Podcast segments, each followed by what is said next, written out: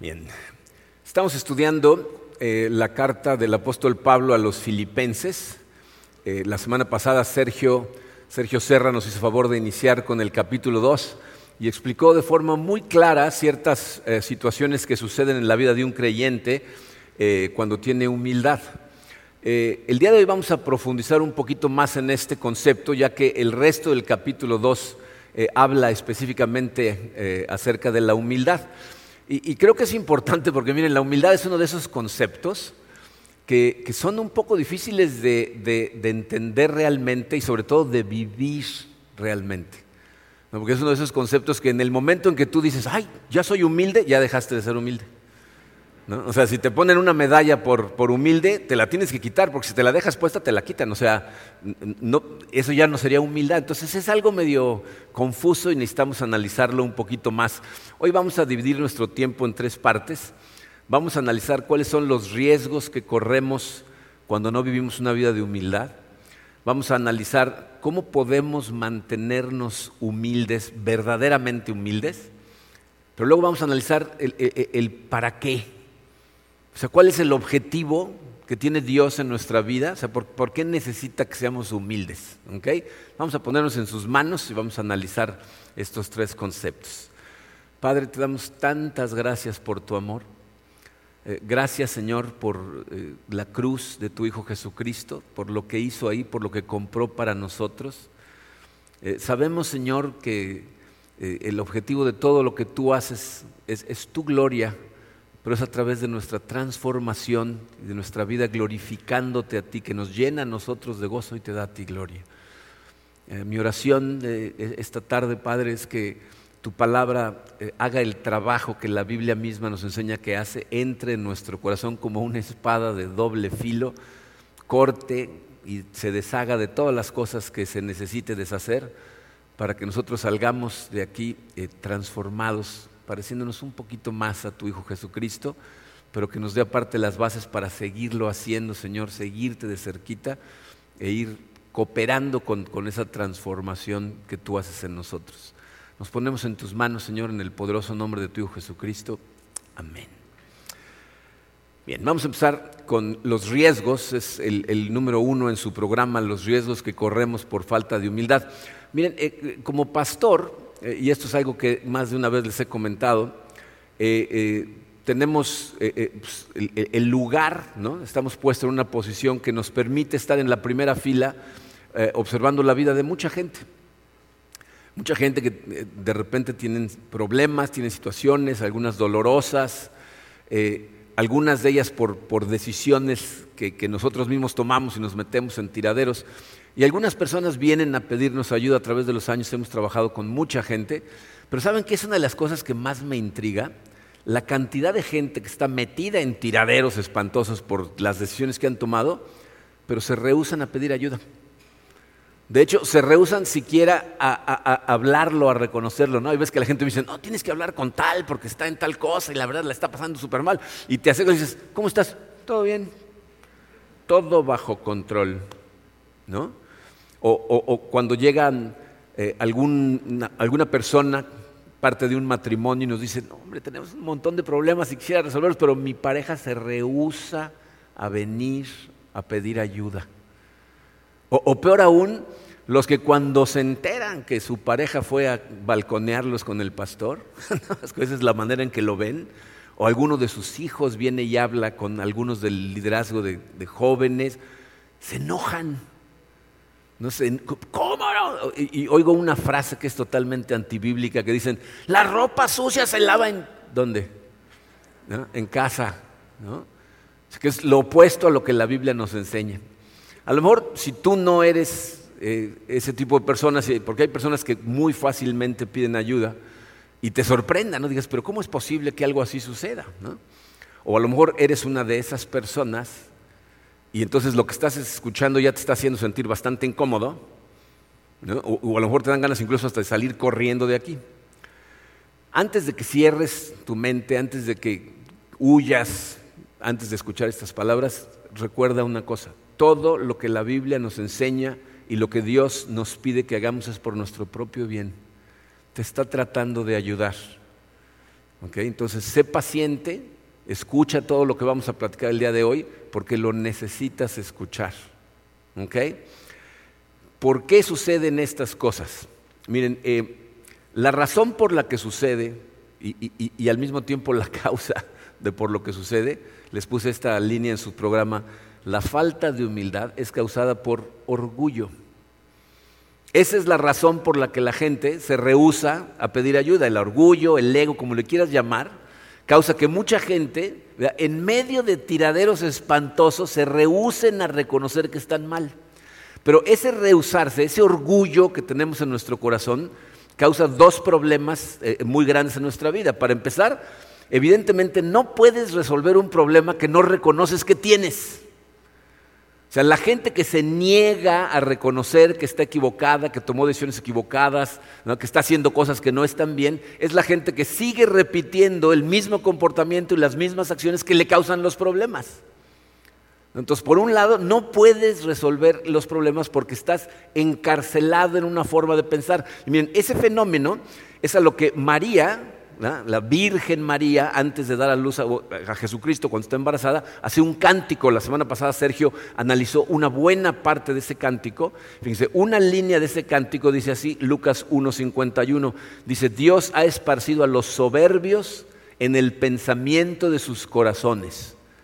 Dios ha esparcido a los soberbios, a los orgullosos en el pensamiento de sus corazones. La palabra pensamiento en esa línea, en griego, significa razonamiento.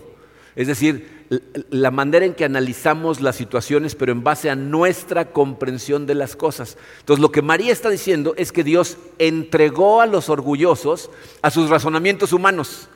O sea, es gente que empieza a razonar las cosas de acuerdo a su pequeña y limitada comprensión de las cosas y entonces piensan que lo que están haciendo es lo correcto. Lo mismo que el apóstol Pablo nos dice en Romanos capítulo 1, cuando no está en su programa, así que ni lo busquen, pero lo que nos dice es que se envanecieron en sus razonamientos y se les oscureció su necio corazón. O sea, nos sentimos orgullosos de lo inteligente que somos y entonces tomamos decisiones con un corazón totalmente oscurecido que nos hace hacer un tiradero. Entonces, el primer problema que tenemos por orgullosos es que estamos encarcelados en los razonamientos de nuestro propio corazón que nos están dirigiendo de forma equivocada. Pero el segundo problema es la posición en que ese orgullo nos pone ante Dios. Porque por toda la Biblia, la Biblia nos dice que Dios aborrece a los orgullosos, pero está de parte de los humildes. Santiago 4:6 lo dice muy claramente, dice, Dios se opone a los orgullosos, pero da gracia a los humildes. Sergio la semana pasada eh, eh, se enfocó bastante en la segunda parte de este versículo, en decir, la gente humilde recibe misericordia, no recibe gracia. Pero la primera parte, si tú estás en este problema, necesitas escucharla, porque dice, Dios se opone a los orgullosos. Si tú tienes este problema de orgullo, Dios es tu enemigo. Te está tratando de tener por todos los medios. Entonces resulta evidente que para nosotros la humildad es algo crucial. O sea, Dios espera de nosotros humildad, pero la pregunta es, ¿cómo lo logramos? ¿Cómo somos humildes? Porque esto no es algo que tú un día te puedes levantar en la mañana y decir, de hoy en adelante voy a ser humilde. Nada más declararlo de esa manera ya te hace orgullo, estás muy orgulloso de tu humildad. ¿no? Entonces, ¿cómo entonces? El punto número dos en su programa dice, ¿en qué se basa una vida de humildad? Miren, para entender en qué se basa, necesitamos considerar el último de los versículos que analizó Sergio, es Filipenses 2, versículo 3, en combinación con el 4, que es el primero que me toca a mí. Dice Filipenses 2, versículos 3 y 4. No hagan nada por egoísmo o vanidad, más bien con humildad consideren a los demás como superiores a ustedes mismos. Cada uno debe velar no solo por sus propios intereses, sino también por los intereses de los demás. Entonces, en, la primera parte, en el versículo 3, dice, no hagan nada por egoísmo, hagan todas las cosas con humildad, considerando a los demás como gente más importante que ustedes. Pero luego nos dice cómo. Dice, cada uno debe velar no solo por sus propios intereses. Y miren, esa, frase es muy interesante porque en el lenguaje original la palabra intereses no aparece. Entonces, esa frase Más bien se parece a una de las líneas en nuestros programas en donde dejamos un espacio en blanco para llenarlo nosotros. Porque la traducción más correcta de esa frase diría, cada uno debe velar no solo por sus propios, y ahí termina. Entonces, te deja a ti llenarlo con lo que a ti más te preocupe. Entonces, ¿qué es lo que más te preocupa a ti? Pablo está diciendo, tú no debes velar solamente por tu propia familia, por tu propia salud, por tu propio trabajo, por tu propia situación financiera. Debes velar por la familia, la salud, el trabajo y la situación financiera de los demás. No nada más veles por lo tuyo, vela también por la de los demás. Entonces la pregunta es, ¿de dónde puede provenir un interés real en una persona por los intereses de los demás? Por lo que le preocupa a otras personas y no por lo que te preocupa a ti.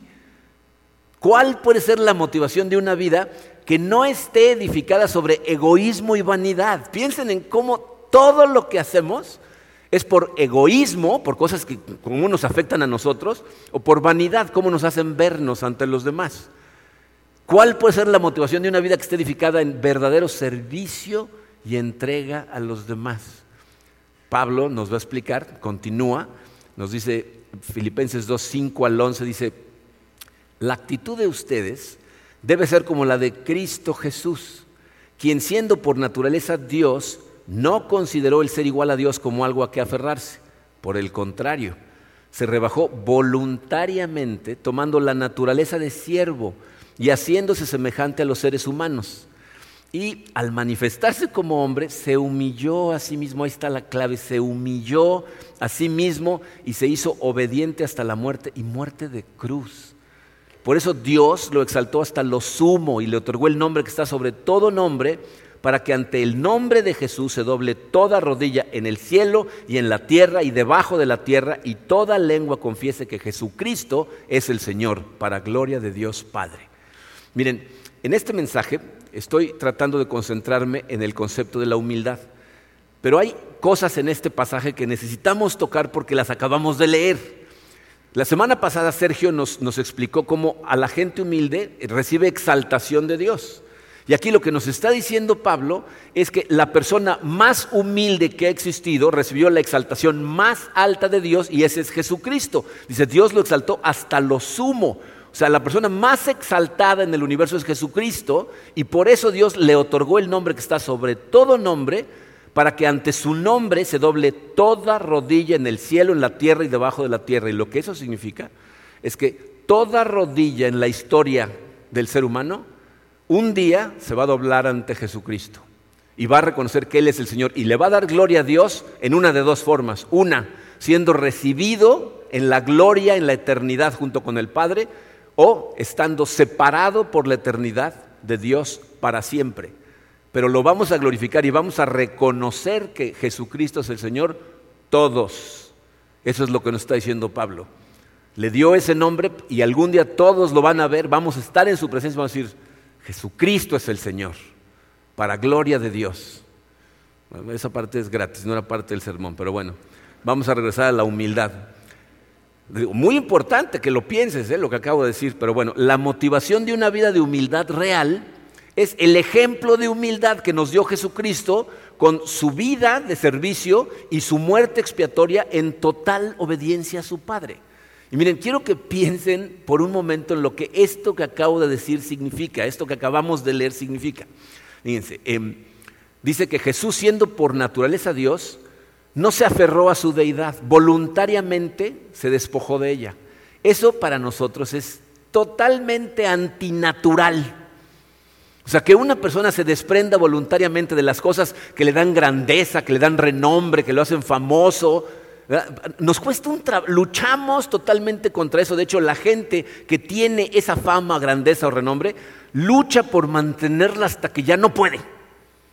Piensen, por ejemplo, en, lo que acaba de suceder. Si les gusta eh, el tenis, eh, la semana pasada eh, Serena Williams, que es considerada por mucha gente como la mejor tenista en la historia del, tenis femenil, se retiró. Anunció desde antes del torneo abierto de los Estados Unidos que cuando perdiera o ganara el, torneo, era su último partido. Y entonces, ya saben, ¿no? Las prensa, todo el mundo alrededor y especiales acerca de ella. En su último juego luchó como una campeona hasta el último punto y perdió. Y cuando perdió ya no se pudo contener y estaba, pero bañada en lágrimas. Y entonces la persona que la entrevistó al final del juego le dijo, entonces ¿estás segura que ya te vas a retirar? Dijo, ah, pues no estoy tan seguro, o sea, todavía lo estoy pensando, ¿no? ¿Por qué? Porque eso es lo que le da grandeza, es lo que le da renombre, es lo que le hace famosa y de repente dejar ir eso. O sea, no tiene más remedio porque ya no le puede ganar a las nuevas jugadoras jóvenes que están subiendo su juego, ya no puede. Pero si pudiera, ahí seguiría. Pero Jesucristo, dice Pablo, él voluntariamente, o sea, cuando Dios dijo, ¿quién baja a la tierra a morir por todos? Él dijo, yo. Se humilló se hizo ser humano y lo que eso significa es que voluntariamente aceptó ser vulnerable al sufrimiento que tú y yo experimentamos, a morir como un ser humano cuando no tenía ninguna necesidad. Voluntariamente lo hizo. Y dice Pablo, se humilló y se hizo obediente hasta la muerte y muerte de cruz. Pablo no nada más recalca el tipo de muerte que murió Jesucristo porque la crucifixión fue uno de los métodos más salvajes y dolorosos que el ser humano ha inventado, sino porque era el más humillante de todos. Estaba reservado para los peores criminales a los que crucificaban desnudos para que la gente se burlara de ellos. Y Jesucristo estuvo dispuesto a humillarse a ese grado. Pero, pero quiero que pienses por un momento en, lo que todo esto eh, significa cuando entiendes todo lo que nos dice la Biblia acerca de Jesucristo. la Biblia nos dice que Jesucristo no nada más fue el ingrediente activo en la creación, es decir, la Biblia dice, Jesucristo creó el universo, Dios creó el universo a través de su Hijo Jesucristo, pero no nada más lo creó. La Biblia nos dice que Él es el responsable de sustentar a toda la creación. Eh, Hebreos capítulo 1, versículo 3 dice, el Hijo es el resplandor de la gloria de Dios, la fiel imagen de lo que Él es y el que sostiene todas las cosas con su palabra poderosa. Piensa en eso. Jesucristo tiene todo lo que existe, toda la creación la sostiene con su palabra poderosa. Eso significa que cuando lo arrestaron, las manos que lo fueron arrastrando hasta Caifás, no nada más fueron creadas por Jesucristo, las estaba sustentando Jesucristo. La fuerza que utilizaron los guardias para bofetearlo provenía de él. Él es el que hizo posible que para escupirle las glándulas que producen saliva funcionaran. Con metales que él creó lo clavaron a un madero al que él le dio vida con su palabra. O sea, Jesucristo pudo haber detenido todo eso en cualquier momento. ¿Y por qué no lo hizo? Porque humildemente obedeció a su Padre. Se pudo haber aferrado a su deidad, decidir defenderse, pero por amor a su Padre y por amor a ti y a mí, se humilló y se entregó. Entonces, la verdadera humildad, dice su programa, se basa en la cruz de Jesucristo. O sea, la humildad real en una persona proviene de mantener tu mente puesta todo el tiempo en lo que Jesucristo hizo en la cruz. Porque cuando tú mantienes tu mente puesta en esa, cosas maravillosas empiezan a suceder en tu corazón. Y no porque tú las hagas. Esa es la parte más maravillosa de esta. Es porque cuando mantienes tu mente en la cruz, le permites a Dios hacer increíbles cosas en tu corazón, como vamos a ver en un momento. Pablo continúa. Dice, así que mis queridos hermanos, como han obedecido siempre, no solo en mi presencia, sino mucho más ahora en mi ausencia, lleven a cabo su salvación con temor y temblor, pues Dios es quien produce en ustedes tanto el querer como el hacer para que se cumpla su buena voluntad. Vean cómo Pablo reconoce que este tipo de comportamiento no es natural al ser humano. O sea, lo natural a nosotros es velar por nuestros propios intereses. O sea, lo reconozcas o no, hacemos todas las cosas por egoísmo o por vanidad, por cómo nos afectan o cómo nos hacen vernos. El problema es que Pablo está aquí hablando de una negación total de nuestro yo y luchar contra eso sin cuartel. Por eso, lo que hace Pablo es se vuelve a la cruz, porque sabe que ninguno de nosotros nos volvemos a la cruz de forma natural. Y entonces lo que está haciendo Pablo es recordarnos el Evangelio de la gracia de Dios. Dios en su gran amor te concede la habilidad sobrenatural de estar buscando la cruz en todo momento. Y lo hace de dos maneras. En el versículo 5, en donde dice, tengan la misma actitud que tuvo Cristo, esa palabra actitud significa forma de pensar. Lo que Pablo nos está diciendo es, las personas que están unidos a Cristo, es decir, cuando tú estás unido a Él y mantienes tu mente en la cruz de Cristo, ya tienes en ti la forma de pensar en Cristo. Entonces, si ya tienes la forma de pensar de Cristo, úsala, es lo que Pablo te está diciendo, pero no la puedes usar a menos que mantengas tu mente en la cruz de Cristo.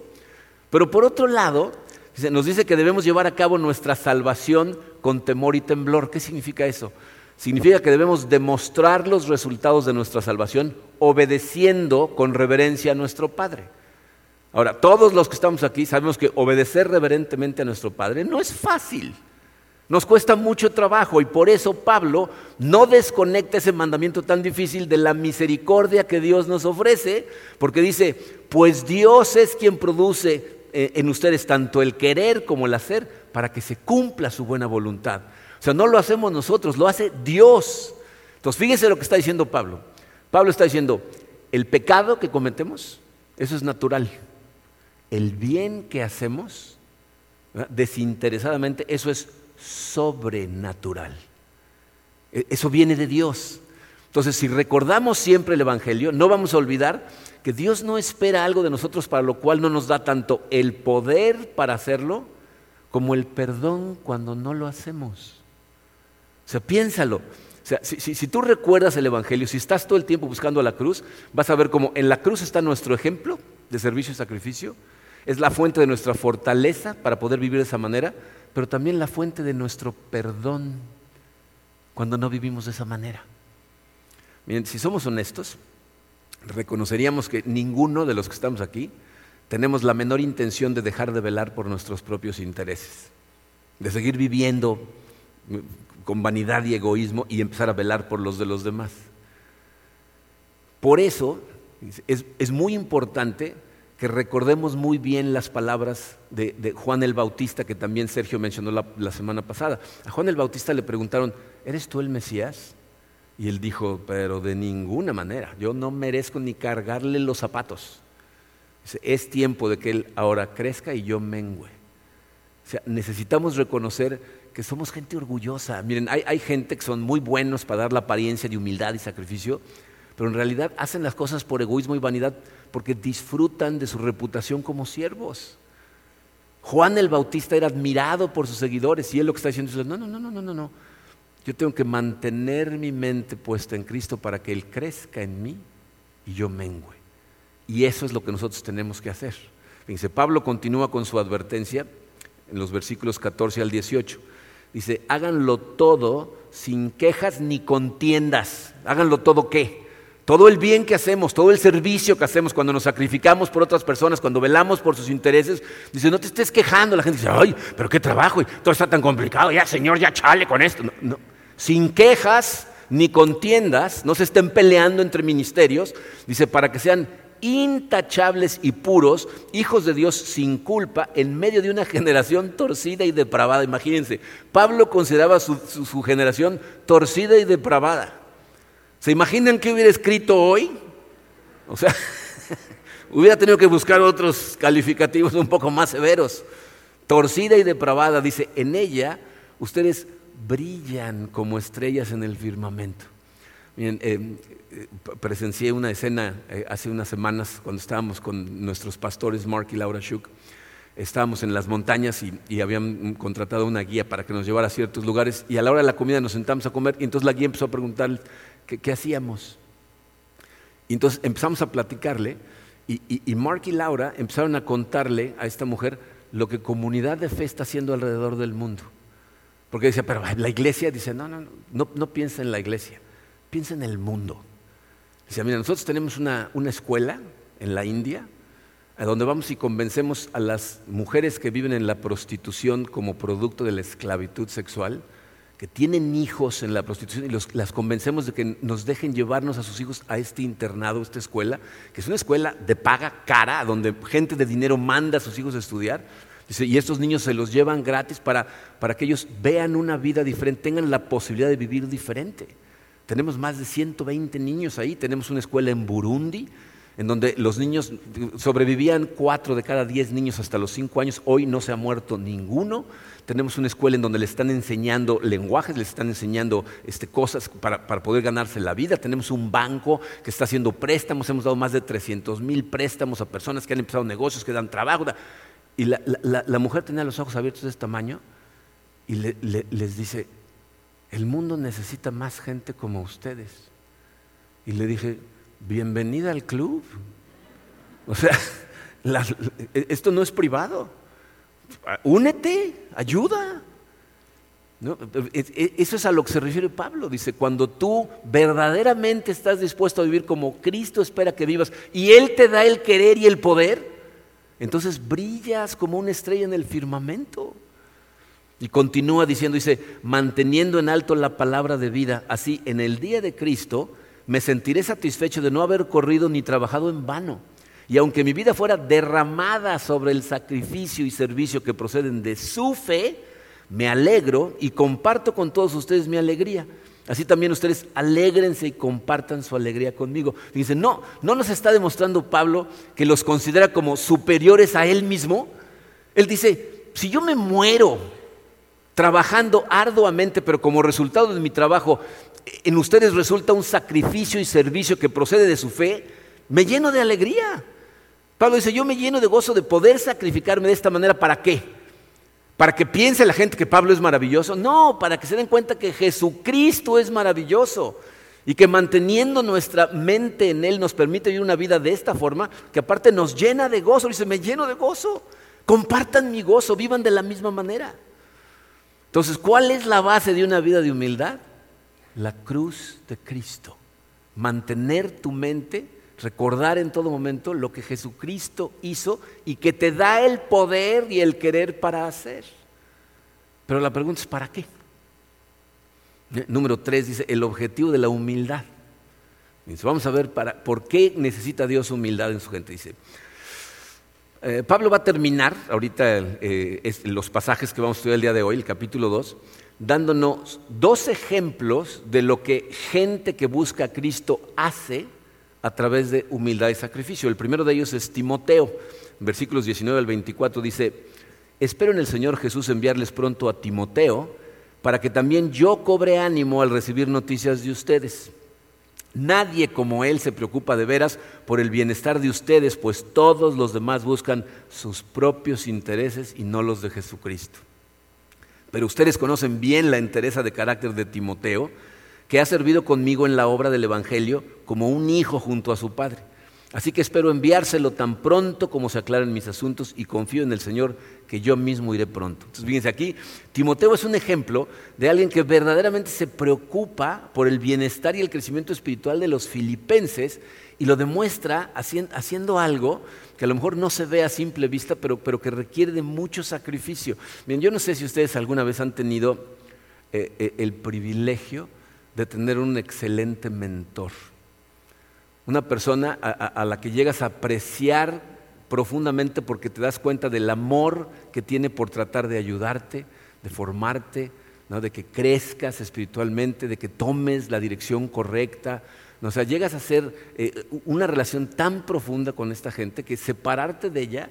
yo cuando pienso en eso, pienso en, el pastor Terry Hendricks, que, fue la persona que pasó casi dos años disipulándome a mí. Llegamos a ser una amistad profunda, pero sobre todo yo disfrutaba de las horas de tiempo que pasábamos simplemente discutiendo conceptos bíblicos, estudiando ensayos que me daba. A veces pasábamos horas tocando la guitarra y cantando canciones, eh, eh, himnos y, alabanzas a Dios, y luego estudiábamos. Y, me acuerdo cuando después de ese tiempo, él y su esposa Terry, que era muy amiga de mi esposa Karina, nos dijeron que se regresaban a Estados Unidos por diferentes razones yo sentí como si me estuvieran arrancando un pedazo del corazón. Se decía, ¿por qué te lo llevas, Señor? Estoy creciendo tanto, estoy aprendiendo tanto. Y Dios sabía exactamente lo que estaba haciendo. Yo necesitaba empezar a, alimentarme por mí mismo y entonces se llevó a Terry. Pero si yo hubiera podido decidir, hubiera que se quedara otros cinco años por lo menos. Y aquí, fíjense, Timoteo está voluntariamente dejando a su padre en la fe para irse a Filipos, que eran viajes no muy fáciles. ¿eh? Eh, ¿Para qué se va a Filipos? Porque quiere ayudar al crecimiento de la gente en Filipos y luego quiere regresar a darle noticia a Pablo para alegrarlo. Entonces aquí hay dos cosas en acción. El amor de Timoteo por Pablo, que está dispuesto a dejarlo para después poder regresar a animarlo, que tiene ese amor por la cruz de Cristo. Y la profunda preocupación de Timoteo por los filipenses, también por la cruz de Cristo. Entonces Timoteo evidentemente, como lo dice Pablo, no está pensando en sus propios intereses, está pensando en los de los demás. Y el segundo personaje es un señor que se llama Epafrodito, dice así versículos 25 al 30, ahora bien, creo que es necesario enviarles de vuelta a Epafrodito, mi hermano, colaborador y compañero de lucha, a quien ustedes han enviado para atenderme en mis necesidades. Él los extraña mucho a todos y está afligido porque ustedes se enteraron de que estaba enfermo. En efecto, estuvo enfermo y al borde de la muerte, pero Dios se compadeció de él y no solo de él, sino también de mí, para no añadir tristeza a mi tristeza. Así que lo envío urgentemente para que al verlo de nuevo ustedes se alegren y yo esté menos preocupado. Recíbanlo en el Señor con toda alegría y honren a los que son como Él, porque estuvo a punto de morir por la obra de Cristo, arriesgando la vida para suplir el servicio que ustedes no podían prestarme. Entonces aquí vemos a otra persona, Epafrodito, que considera su vida como algo secundario, con tal de ir y animar a Pablo y animarlo y estar dispuesto a morir en el trabajo, en la obra de Cristo. Su preocupación por Pablo y su preocupación por los filipenses es algo real. Y como Timoteo, tiene la actitud de Cristo. O sea, ambos tienen la actitud de Cristo porque están unidos a Cristo. Y al igual que Pablo, están dispuestos a arriesgar su vida porque saben que en última instancia su vida está asegurada en Cristo. Saben de quién son, saben a dónde van. Entonces, si su servicio produce, promueve el reino de Dios, el crecimiento de las otras personas y exalta a Jesucristo, están felices de dar su vida por ello. De, hecho, se llenan de gozo por ello. Entonces, ¿cuál es el objetivo de la humildad? Dice su programa, la extensión del reino de Dios. O sea, la, la humildad no existe en un vacío. Dios no exalta a la gente nada más porque sí. El objetivo que tiene Dios de promover o producir en ti verdadera humildad es liberarte de tu esclavitud a tu ego, de tu esclavitud a tu vanidad, para verdaderamente poder servir a otros y extender el reino de Dios en esta tierra, que es lo que le da gloria a Dios. Es imposible extender el reino de Dios siendo una persona orgullosa. Y entonces Dios está dispuesto a trabajar en tu corazón y producir en ti humildad para que seas libre de extender su reino. Para terminar, eh, vamos a tratar de darle a esto un sentido lo más práctico posible porque estos conceptos pueden ser muy, muy abstractos. Entonces vamos a ponerles pies y cabeza. Dos preguntas. número uno, ¿estás consciente de que toda la gente a tu alrededor tiene alma? ¿Son portadores de la imagen de Dios?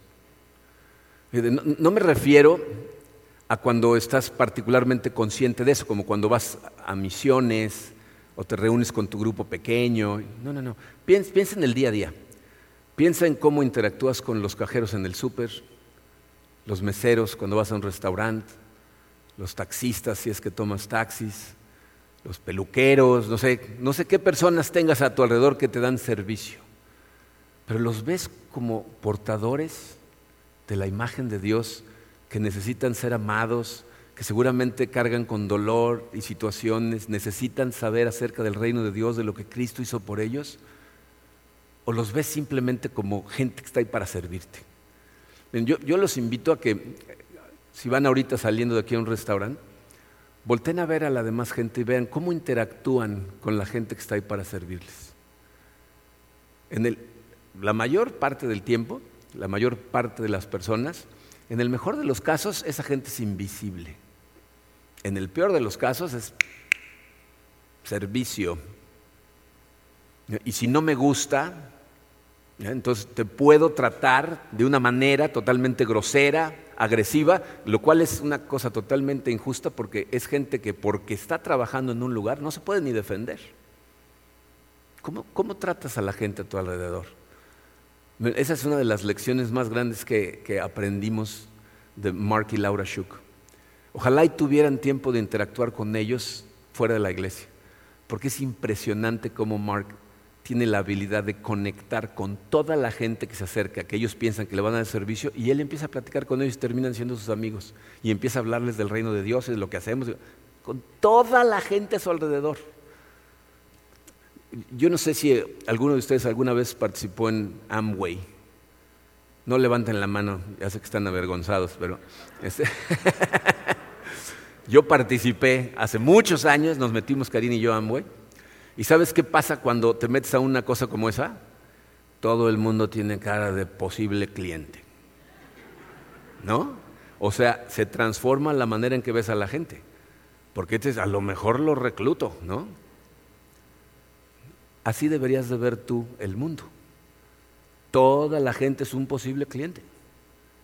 Toda la gente a tu alrededor es un ser humano que carga con la imagen de Dios y necesita escuchar acerca del reino de Dios. Y la manera en que interactúas con Él te va a permitir hacerlo o va a bloquearlo. Luego hasta vergüenza da cuando dice, ¿y tú qué, Cristian? Ah, o sea, hasta sorprende a la gente. ¿Cómo tratas a la gente a tu alrededor, especialmente los que socialmente están en un nivel inferior a ti? Ahí se nota si tú verdaderamente eres una persona humilde. ¿Cómo tratas a los que están más abajo? Y la segunda pregunta, tristemente, tiene que ver con aquí en la iglesia. O sea, cuando tú vienes aquí a la iglesia y ves a toda la gente que está alrededor sirviendo, ¿cómo los ves? como un siervo de Dios que humildemente están siguiendo los consejos de Pablo y están tratando de sacrificarse por servir a la iglesia y entonces los amas de regreso, o como gente que está aquí para servirte y más vale que te sirvan bien porque si no te van a escuchar. ¿Cómo tratas a los maestros? ¿Cómo tratas a la gente de bienvenida? Y miren, no sé qué pasó la semana pasada, no tengo idea, no me han dicho y no he preguntado porque yo sabía que iba a predicar esto. Este sermón lo grabé para que pasara en video para nuestros servidores eh, el jueves de esta semana, lo cual significa que no lo escribí para ti. ¿Ok? Pero me dio mucha tristeza cuando vi los anuncios en la parte de atrás del programa de esta semana. Hay un anuncio que dice, por favor, sean amables con los del estacionamiento. La verdad es que no puedo creer que en una iglesia cristiana le tengamos que decir a la gente que sea amable con los que los están sirviendo. O sea, ¿qué, qué estamos aprendiendo aquí? Y miren, yo sé que los problemas siempre, como dicen los gringos, hacen falta dos para bailar al tango, ¿no? Pero acuérdate de esto el más maduro espiritualmente es el que trata mejor a la demás gente sin importar cómo se comporte. Cuando una persona te trata mal, no tiene que ver contigo. Está demostrando su madurez espiritual. Y cuando tú te enganchas en una discusión con otra persona y lo tratas igual, estás demostrando tu madurez espiritual. Las parejas cuando dábamos consejería matrimonial, Karina y yo nos decían, ¿y por qué tengo que ceder yo? ¿Quién debería de ceder? A ver, ¿quién? Y se sorprendían con la respuesta, el más maduro. Ese es el primero que cede. ¿Cuál es el ejemplo de Jesucristo? Dar su vida por los que lo crucificaron. ¿Cómo ves a la gente a tu alrededor? Nuestro llamado es extender el reino de Dios. ¿Tú crees que puedes extender el reino de Dios viviendo orgullosamente? Se requiere de siervos que estén dispuestos a dar su vida por Jesucristo porque Él la dio por nosotros. Y si no mantienes tu mente puesta en Él todo el tiempo, no va a funcionar. Puedes pretender, pero en el momento de estrés, tu carácter sale necesitas permitirle a Dios transformar tu corazón manteniendo tu mente en Cristo todo el tiempo para vivir una vida de humildad que le dé gloria a Dios, extienda su reino y te llene de gozo. Es contraintuitivo. La gente piensa que tener mucho y ser servido por los demás es lo que te llena de gozo. No te llena de nada, te vacía. Sirve Sacrifícate y vas a ver lo que realmente significa el gozo del Señor por hacerlo por Él y no por ti. Vamos a orar. Padre, eh, Señor, te damos gracias por tu palabra que es tan clara y que nos confronta y nos hace sentir culpables, Señor, porque realmente vivimos por ego y por vanidad. Pero te damos gracias, Padre, porque esa misma palabra nos enseña que esto que tú esperas de nosotros, tú eres el que lo hace en nuestro corazón y todo lo que tenemos que estar es dispuestos a mantener nuestra mente puesta en ti. Es una complicación, Señor, lo sé. Vivimos en un mundo en donde se promueve eh, eh, el comportamiento orgulloso y egoísta y muchas veces nos engaña totalmente. Te pido, Padre, que, que tengas misericordia de cada uno de los que estamos oyendo estas palabras, que trabajes en nuestros corazones, que nos ayudes a recordar lo que hiciste por nosotros voluntariamente en la cruz y que gracias a esa comprensión y a que nos mantengamos tomados de tu mano, nuestro corazón empiece a ser cada vez más humilde, pero una humildad real, Señor, en donde empecemos a poner los intereses de otras personas por encima de los nuestros y vivamos para glorificarte con nuestra vida, Señor. Gracias por esta palabra tan poderosa y nos queremos poner totalmente en tus manos, Señor, para que seas tú el que haga esta transformación de forma real. En el poderoso nombre de tu Hijo Jesucristo. Amén.